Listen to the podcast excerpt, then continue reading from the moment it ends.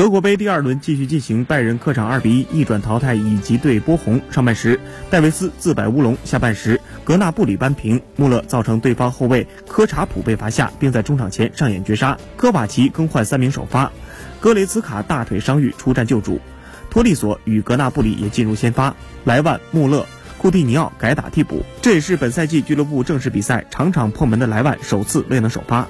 阿方索·戴维斯打进乌龙球，让波鸿取得领先。